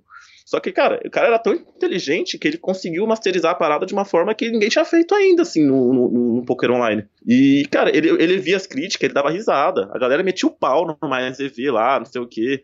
Ele mandava, a gente conversava no MSN, cara, ele dava risada. Ele falava, os caras pegam uma mão específica minha aqui, que não sabe o que, que eu tava pensando, que é, se era fim de grind, se eu tava queimado, não sei o que, estão lá falando que eu sou donkey, que não sei o que, que eu sou runador e meu gráfico só sobe. Tipo, ele não falava isso lá, ele não era, ele não era arrogante, não, não, era tipo o cara arrogante, falava, galera, vocês estão falando merda, eu tô ganhando, foda-se vocês. Ele nunca aparecia, você sabe bem, não aparecia na mídia para falar isso. Uhum. Mas, cara, ele tinha consciência de que tava todo mundo viajando pesado ali e que ele tava. Que se o gráfico dele tava subindo daquele jeito é porque ele tava fazendo certo. Tipo, ele não ligava. Ele simplesmente não ligava, cara. E, e tipo, eu admirava demais isso nele, porque eu queimava, eu era amigo dele, eu queimava de vendo os caras falando as merdas dele lá e tal, e ele nada, cara, ele tranquilo. É mais um, mais um fator, assim, que, que tem que admirar nele, cara. uma das pessoas mais incríveis que eu conheci. Assim. E você tá falando do, da, da, crítica no Mais é Ver, mas tinha crítica no 2 Plus 2, né, cara? A crítica era mundial, quer dizer, o cara tava descobrindo, revolucionando um pouco, ele, e ele ganhava tanto que ele chamava a atenção do, dos gringos, né?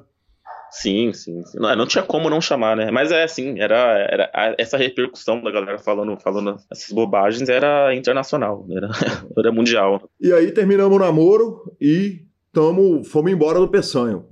Que, é, é, quando que é isso e qual que é o próximo plano da vida? É, não é terminamos, é aquele, sabe, termina e volta, termina e volta, termina e volta, volta. Mas que vai, uma hora vai terminar mesmo. Você uhum. sabe que vai, você fica tentando. Né?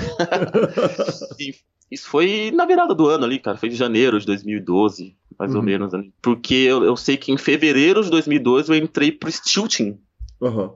Inclusive, teve uma coisa que eu, que eu ouvi da entrevista do Geraldo, que vocês estavam falando, que os, os primeiros dois times do Brasil foram o, o Forbet e o Akari Team, né? Uhum. Mas o, o, primeiro foi o Forbet, obviamente, só que o Steel e o Akari vieram na mesma época ali, porque na época do que eu tava naquele processo de seleção pro Akari Team, o Diego Kipp, na época, me chamou para participar do Steel. Ele me convidou, e eu não fui por causa do Akari Team. Então tava os dois começando ao mesmo tempo ali, uhum. Steel e Akari Team. É, então, em fevereiro de 2012, eu conversei lá com o João Bauer e entrei pro, pro Steel Team. Eu, eu ainda não tava, eu tipo, tava namorando ainda, tava nesse vai e volta e tal. Não tava com a cabeça muito boa para jogo ainda e fui jogar pro Steel Team o Steel tinha uma questão meio acaritivo no sentido de que os jogadores iam pra caramba pra, pra Goiânia, né? Quer dizer, é, eu lembro do Pitão indo direto para lá quando tava jogando. Então era o seguinte: você jogava de casa, mas volta e meia vocês estavam um time reunido, que aliás era um time também que era absolutamente à frente do tempo e genial. Nós estamos falando de João Bauer, Diego Kipe, Larissa Metran, se não me engano, Evandro, Vitói. Isso. Eram esses quatro. Eram esses quatro do time. Cara, mas tinha, ah, tinha uma seleção naquela época, né, cara? Era, era muito bom o time, o time em si dos jogadores, né? Tinha, tava todo mundo voando na época. O Doug voando, o Lirola voando, o uhum. Pitão voando, o Pio Limeira voando. Nossa, tinha muita gente boa no time na época. É, e essa questão do, do dos encontros tal, eu, cara, eu cheguei, eu nunca fui para Goiânia, eu não cheguei a encontrar eles. Tinha muito isso, tinha os encontros do time, uhum. só que eu não fui. Eu, ah, até por não ter dinheiro às vezes, assim, eu não ia. Mas, cara, rolava direto, eles estavam sempre em Goiânia. Eles tinham QG em Goiânia também, né? Uhum. E, pô, o Pitão tava toda hora lá em Goiânia com os caras. É, mas eu, eu acabei não, não participando muito, não tive essa vivência muito, porque eu fiquei pouco tempo no time. Eu fiquei, acho que cerca de seis meses também. É, o Finazzi, né? Não parava em lugar nenhum. E depois do Steel, quer dizer, aí cê, cê, quando você encerra com o Steel, você já viveu uma experiência com o Vitão e com a e depois você passa pela mão do Peçanho, que era o, o maior gênio dos caras que mais inovaram o jogo da história. Depois você passa por essas piranhas todas que a gente citou e chegamos no samba ou não? Não. Olha, cara, tava mal de Becker, né, nessa época. Né? Eu tive, eu tive tipo, a cara e Peçanha, o João Bauer, tava, tava ruim pra cara, mim. Cara, eu tô um pouco preocupado, porque o dinheiro do Becker, se ele é do jogo ou se ele não é, tá tudo bem. A questão é, é esses caras sentando com você pra te explicar uma reta final de torneio que, que isso não é, tem preço é, de jeito nenhum, sim, né? Cara? É disso que eu tô falando mesmo. Né? Exatamente. tipo, não tinha como ser melhor, né? Era o que tinha de melhor na, na, na época. Do mundo, é, do, sem dúvida. Então, eu fiquei no Steel, eu fiquei até junho de 2012. Uhum. Eu fiquei de fevereiro. Ah, são quatro meses, cara. o Steel foi o único, único deal que eu tive na minha vida. Como eu te falei, cara, eu não tava num momento bom da vida. É, foi, nessa época de Steel foi a época que eu realmente terminei o namoro. Ali nunca mais voltou. Uhum. Então, cara, moleque de 19, de 19 anos, 20 anos ali na época. E moleque com cabeça de, terminando namoro ali, não tem como, né? Não, não vai jogar direito. E, mas não vai entender que também não tá com a cabeça para jogar e vai jogar, né? Uhum. Então, não foi das melhores. Foi a minha, acho que foi a minha pior época jogando poker, assim. Foi o único deal que eu não ganhei dinheiro. Eu, eu, eu saí down lá. Eu não, não, não, não fiquei up. Isso foi em junho de 2012. Só que, cara, aí em junho de 2012, eu falo, pô, vou jogar por conta, né? No... Na verdade, nossa, cara, teve mais um time, até eu esqueço, cara. eu conheço, acho que a grande maioria da galera que é do, do meio, não a galera, ele, ele é meio low profile, mas a galera que é do meio conhece o Diógenes Malaquias, né, do Mais EV, tudo ali. Claro. Ele tinha um time à época. E, cara, eu fui procurar time para jogar, né? Eu não tinha dinheiro uhum. para jogar. Não tinha bank. Então eu conversei com ele e, pô, entrei no time. Só que não ficou muito claro ali algumas coisas do time é, algumas regras e tal. Ele passou bem, que eu fui lá, joguei primeiro dia, pá, cravei um torneio, no primeiro dia 5 mil dólares ali e tal. E nesse mesmo dia ele veio falar comigo, ah, cara, tem umas coisas aqui que ficaram pendentes, a gente falar do contrato e tal. E aí foi o, o erro das duas partes, cara. Eu não concordei com as coisas do contrato que ele passou. Eu falei, cara, eu não concordo com isso, com isso, com isso, e não vou, não quero continuar, cara. Vamos fazer o seguinte, ele, vamos encerrar com um dia de deal. Eu joguei um dia, ganhei um torneio, desse torneio a gente encerrou ali também, não teve briga, não teve nada, a gente entendeu tudo, que o impasse. E também ganhando era mais fácil. Se tivesse perdido mil dólares no dia ali, ia ser um pouco mais difícil de resolver. mas, mas como eu tinha ganhado, então ficou bem fácil de resolver. Ele me deu minha parte, pegou a parte dele, acabou com essa parte, falei, ah, galera, vou jogar por conta, vai, não, não, não, não vou atrás de time mais não, porque tinha encerrado o time do Brasil, né, só tinha, só tinha o Forbet ali pra jogar, e eu não, sei lá, na época não, não, não tava muito afim mais, e fui o jogar... O Forbet por... ainda meio se tem Golden Pro, né, em 2012, talvez, ou o comecinho do, do, do Forbet, ou o final do, do City Golden Pro.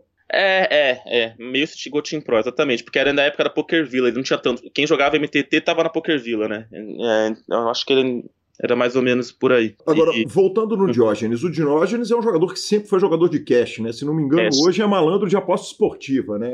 Ele é o cara que ganha, que ganha da banca em aposta esportiva. Mas ele era jogador de cash. Ele tinha um time de torneios?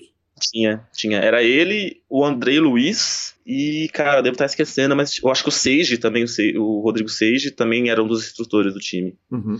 Mas era um time de torneios. Perfeito. De torneios. É, enfim. É, daí eu fui jogar por conta com esse dinheiro, cara. É, ali em junho de 2012.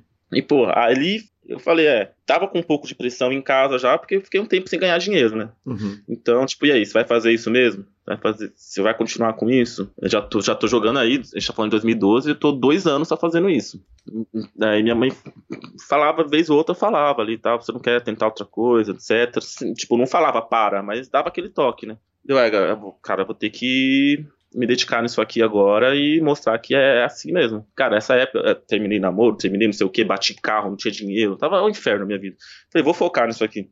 Cara, com esse, sei lá, peguei 1.500 dólares minha parte daquilo, comecei a voar, cara. eu foquei e voei, cara. Tipo, de junho de 2012 ali até o fim do ano, eu devo ter feito, sei lá, 30 mil dólares, partindo de 1.500 ali. Uhum acho que no período de um ano de, que eu comecei a jogar por conta, eu ganhei 45 mil dólares ali, 50 mil dólares, e tava muito bem, cara. Foi a época que eu fui jogar primeiro o BSOP fora do Brasil, cara, tipo, é, fora do Brasil, fora de São Paulo. E, então é, foi uma, uma, a primeira época muito boa da minha carreira foi ali, jogando por conta. Só que aí entrou o João Férias na parada.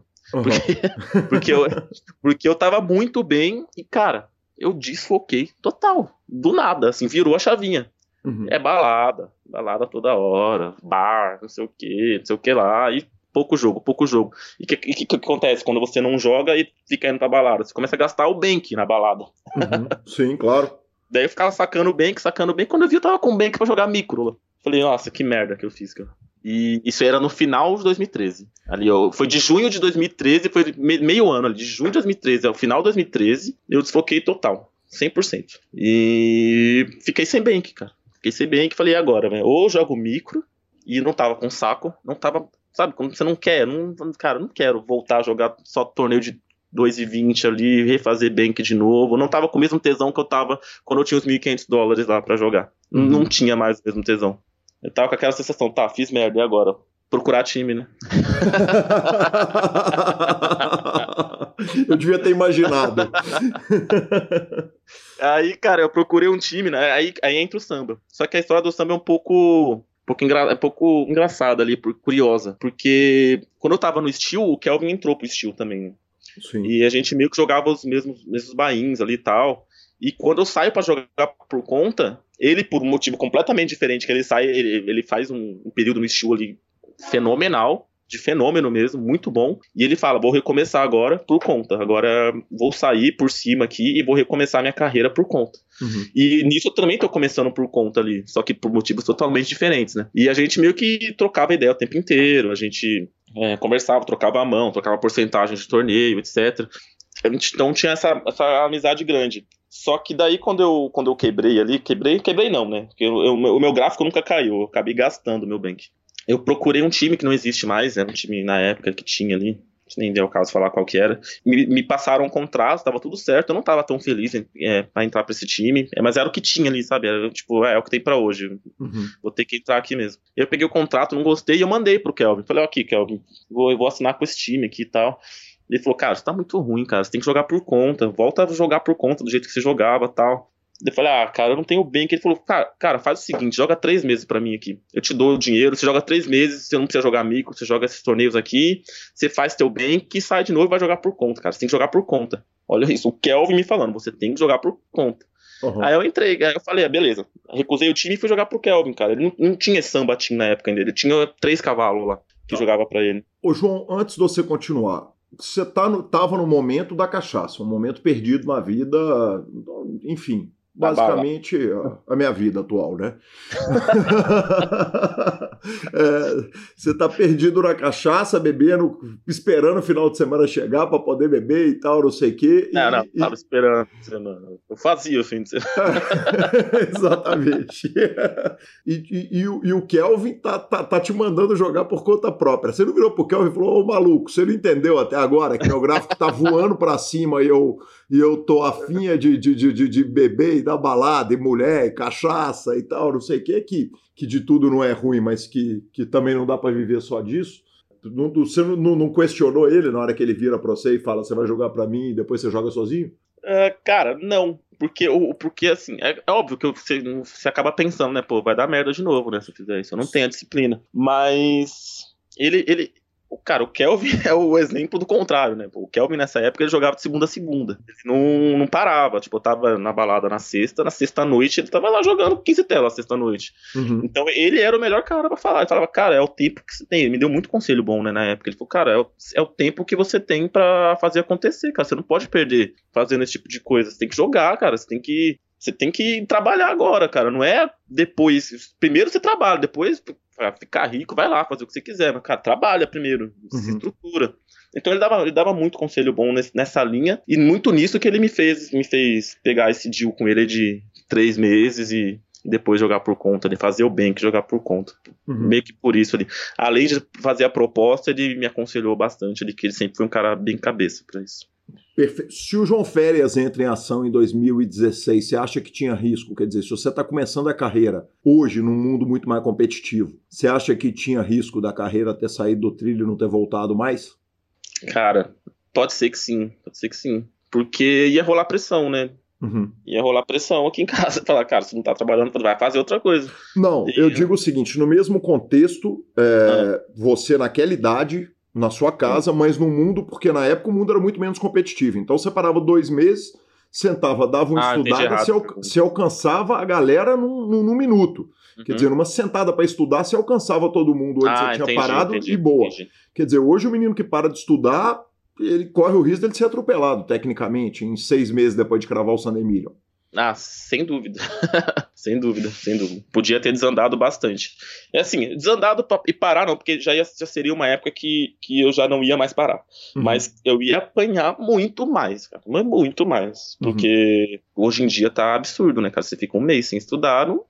você é atropelado. O Geraldo falou na última entrevista para você que eu vi que...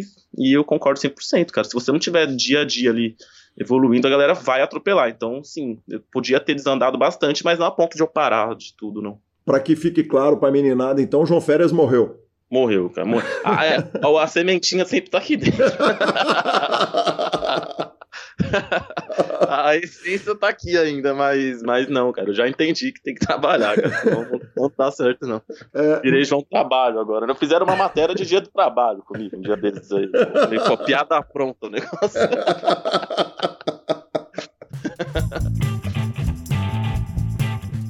Lanzinha, que entrevista, cara. Que entrevista. Como me deu prazer falar com o João Fera, velho. Que cara legal. Essa é a primeira parte da entrevista. A entrevista foi super longa. Mais uma vez, aquela sensação de que dava para ter falado horas e horas, cara. E quando acabou a entrevista, ele me mandou um negócio que eu não vou ler o nome do seguidor dele, porque a gente. porque Até porque não tem autorização para ler o nome. Mas ele falou: Ô Calil, você lembra que vocês falaram outro dia no programa? Nós comentamos uma tweetada do Pitão, né? O Pitão falando. Alguém pediu 30 vou, dólares para ele. Era 20, 15 dólares. Eu vou dar 60 reais para todo mundo que me pede na rua. Que mesmo. me pede, que eu nem conheço e tal, não sei o quê, e vai te. F.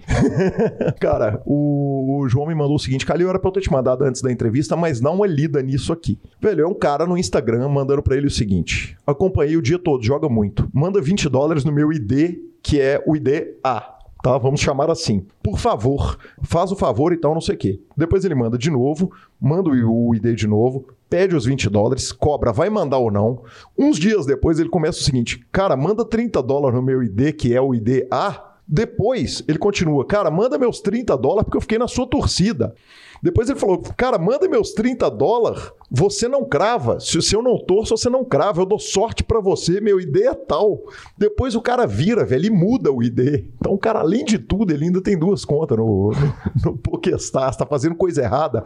E ele muda o tom radicalmente. Ele vira e fala assim: cadê os 30 dólares que você me deve? Eu fiquei o dia inteiro torcendo para você, para você me pagar. Me ajuda é, seja grato a Deus. O meu ID é tal, que já é o outro ID. É o B. É, é o B. Aí ele vira e fala assim: João é mão de vaca e me deve 40. Me deve 40. Vai aumentar. 40 dólares. Eu fiquei na torcida, ele cravou 125k. Isso tudo em box para ele paga eu. Mano, você vai pagar 30 dólares pela minha torcida? Minha ideia é tal. Faz aí que você vai cravar mais, cara. Inacreditável. Inacreditável, velho. Inacreditável. E depois ele começa a comentar só o seguinte, velho, você não me paga o que me deve. E aí, tal, não sei o quê, por que, que você não me paga? Velho, Inacreditável. É, a folga, ela passou de todos os limites. Pra não falar que beira loucura, né? Exatamente. Pra não falar que nós temos uma psicose nervosa nessa parada. É, mas é um absurdo, né? Sem é um dúvida. absurdo com que direito que as pessoas têm de invadir a privacidade de terceiros ou quartos. De uma coisa, ele pede, depois ele pede, Exige. exige, e depois virou dívida. chama de caloteiro, Que exatamente. fenômeno. Exato, fenomenal. É isso aí, cara. A, a minha teoria agora, a única pergunta que me sobra a respeito dessa história fantástica de João Fera, é, ou João Férias, como você preferir, é a seguinte, velho. Por que, que o João não bloqueou o cara da segunda mensagem? Certamente porque ele deve estar se divertindo horrores, né, com esse negócio. Inacreditável como ele não bloqueou, né? Ele tá de parabéns. Tá de parabéns. Não, mas ele não bloqueou porque ele devia estar se divertindo Não é horrores, possível, printando essa cara. parada e mandando, até porque se fosse pra mandar dinheiro pra quem dá sorte, a gente tava rico. né? Paga nós.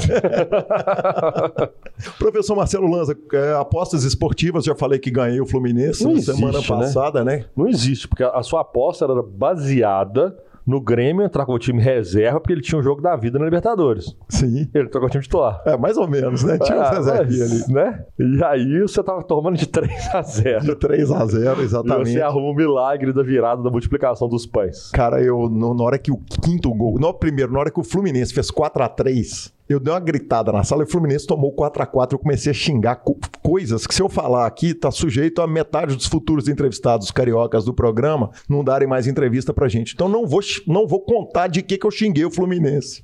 Aí o Fluminense, aos 47, Inacreditável. 49 do segundo tempo, mete o gol. E depois do gol do Fluminense, ainda tem um VAR a favor do Grêmio para ver um pênalti. E eu falei, cara, não pode.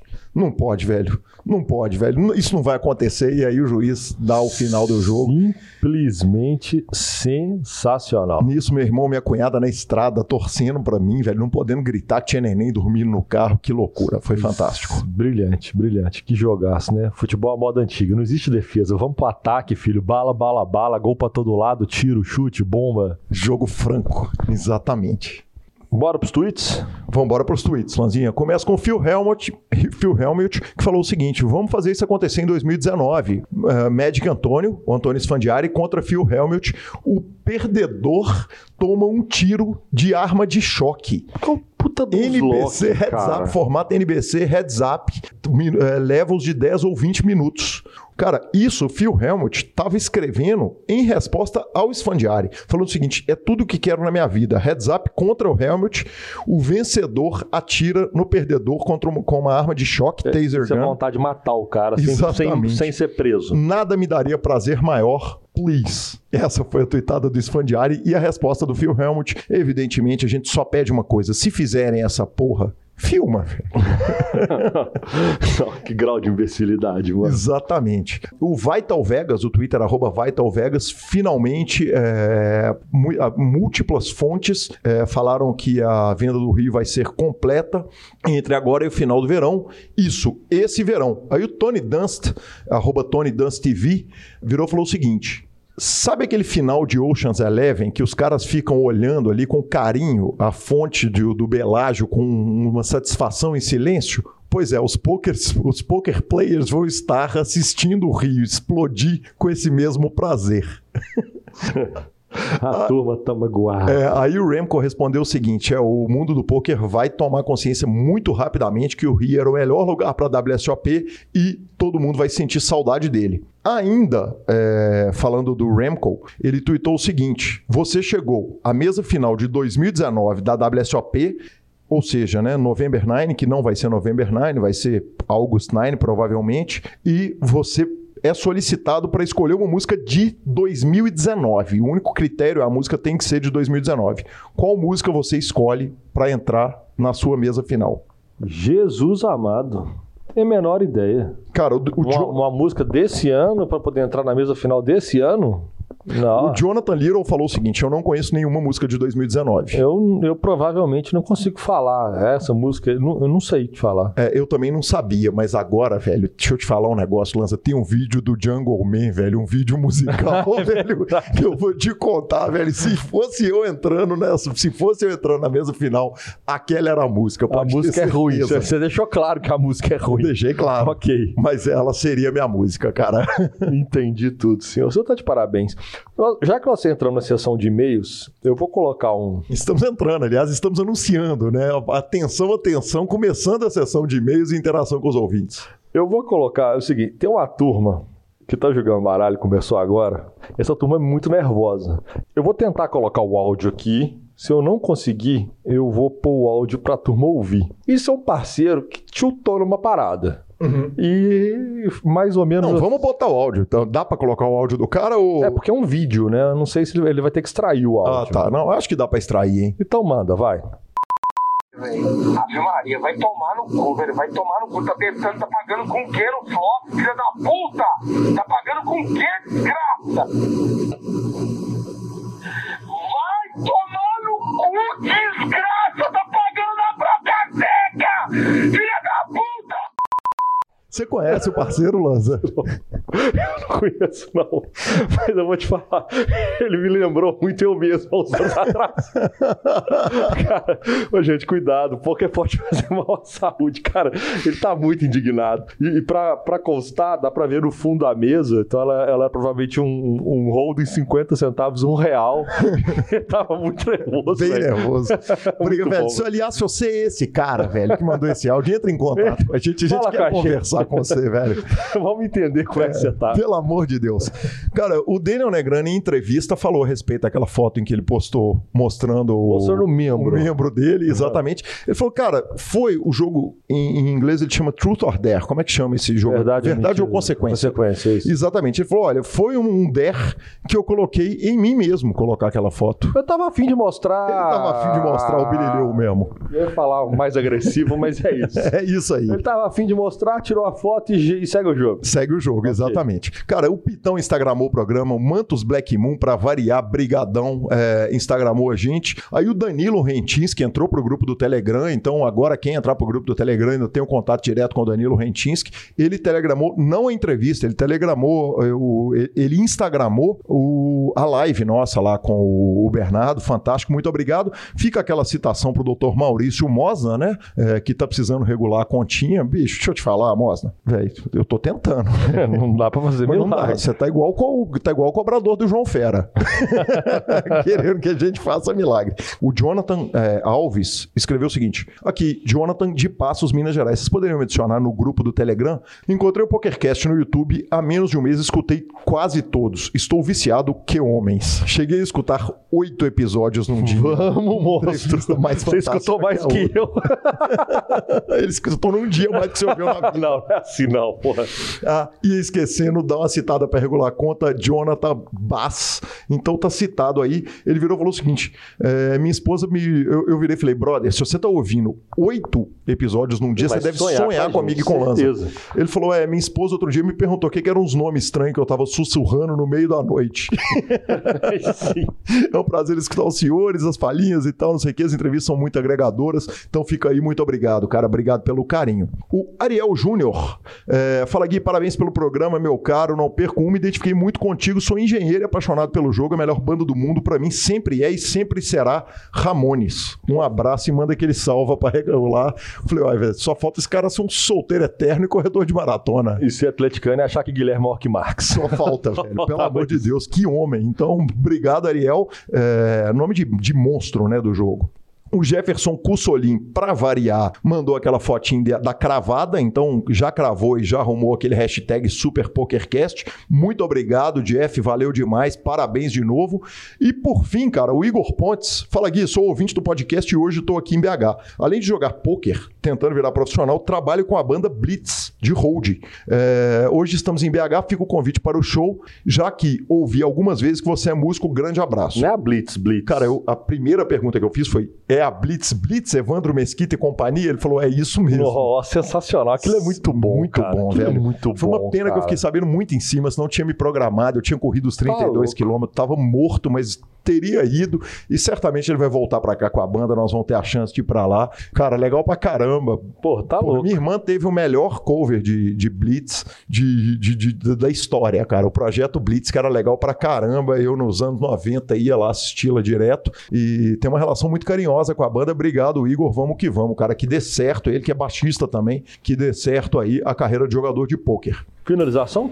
Finalização. Superpoker. Finalizamos. .com.br, tudo sobre poker no Brasil e no mundo, onde tem poker, o Super Poker está. Na aba de clubes você tem a guia de clubes do Brasil, onde jogar a agenda diária de torneios, na aba de vídeos e no Super Poker do YouTube. Antes você tinha transmissões ao vivo dos maiores torneios do mundo, análises técnicas, programas de humor, entrevistas icônicas e o PokerCast. Agora você tem também a nossa live fantástica com o Bernardo Shark. Ficou sensacional, abriu porta pra gente fazer muita coisa muito legal.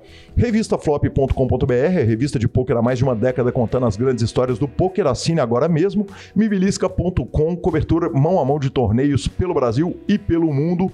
Acompanhe, Lanzinha. Dica cultural, senhor. Dica cultural, começamos por, pela dica ou sua ou do ouvinte. Não sei se a sua é do ouvinte. A minha dica cultural é do ouvinte, é do Rafael, do grupo do PokerCast.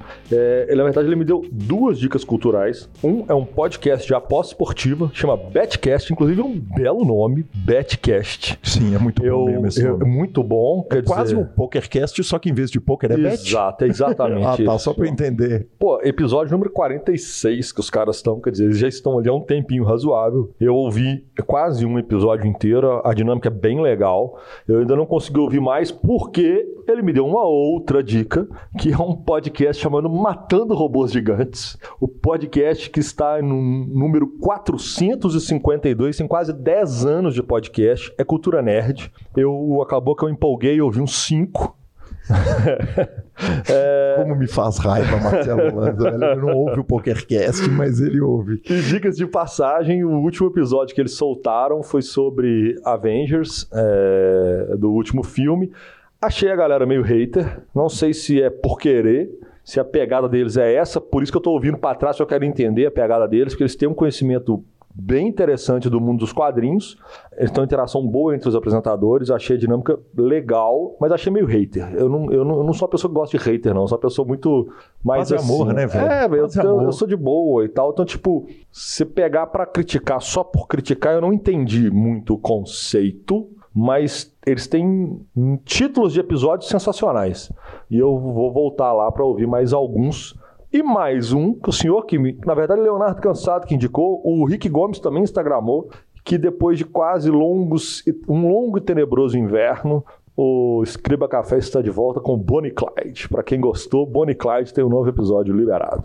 Legal demais, Lanzinho. Eu ouvi um podcast hoje, cara, do Mundo Freak, falando da Área 51. É um assunto curioso. Preciso de, preciso de ver. É, Inclusive, é, adoro as é, teorias conspiratórias sobre a área 51. Mas Não é muito a minha pegada, então, assim, não é uma parada que eu achei incrível, mas foi- é muito bem feita, muito legal e. e- e- Baixarei É, e, achei, e, uma- e achei uma ouvirei. discussão válida sobre o assunto. É, eu terminei de ler o livro Estrada, os mil, show- os mil shows do Melvin, que é um cara que tocou com todo mundo é, do Brasil inteiro. Então ele tocou com o Lila, com a banda principal dele sempre foi o Carbona, mas tocou com Los Hermanos, a Cabola Tequila e mais um monte de bandas. Tem histórias maravilhosas, inclusive histórias de quando eu toquei com ele aqui em Belo Horizonte. Pra quem gosta da cena carioca que envolve o punk rock e essas bandas que eu citei, certamente vai gostar.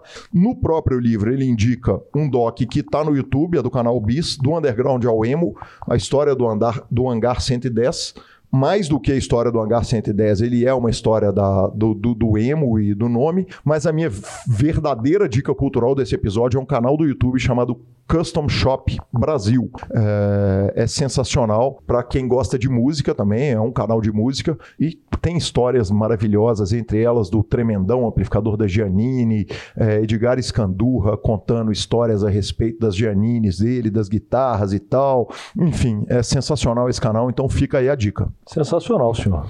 Seu Instagram é Lanzamaia, o meu é arroba Gui Calil, eu também estou no Twitter, no arroba Gui Calil, não só estou no Twitter, como estou tweetando pra caramba, nos indique, nos dê cinco estrelas, transacione suas fichas pelo Fichasnet, é eles que nos trazem aqui toda semana, a edição é do fantástico Vini Oliver. Obrigado, Vinão. Tá engraçado pra caramba, cara. O Vinão, é, é esse pós-música que ele bota os erros de gravação. Eu sempre me divirto e, e eu esqueço, velho. Eu, não- eu não consigo lembrar o que, que ele vai catar pra botar lá. é Ele- porque a gente sempre dá muita malota. É, muito. Nós damos muito. Nós, Nós damos trabalho nós pro malandro. E nós liberamos muito material gratuito pra fazer isso. Exatamente, exatamente. Então é a hora da vingança, né?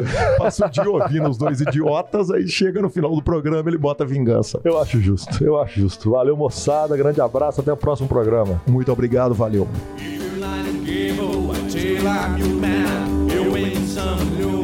It's all the same to me. 1 milhão 459, 1 milhão 405, 1 milhão e... Desculpa aí. Cara, o Jonathan Passos colocou o seguinte: vocês poderiam, por favor, eu sou de Passos MG? Ui. Cara, o Jonathan Passos, sou de Passos MG? Ui.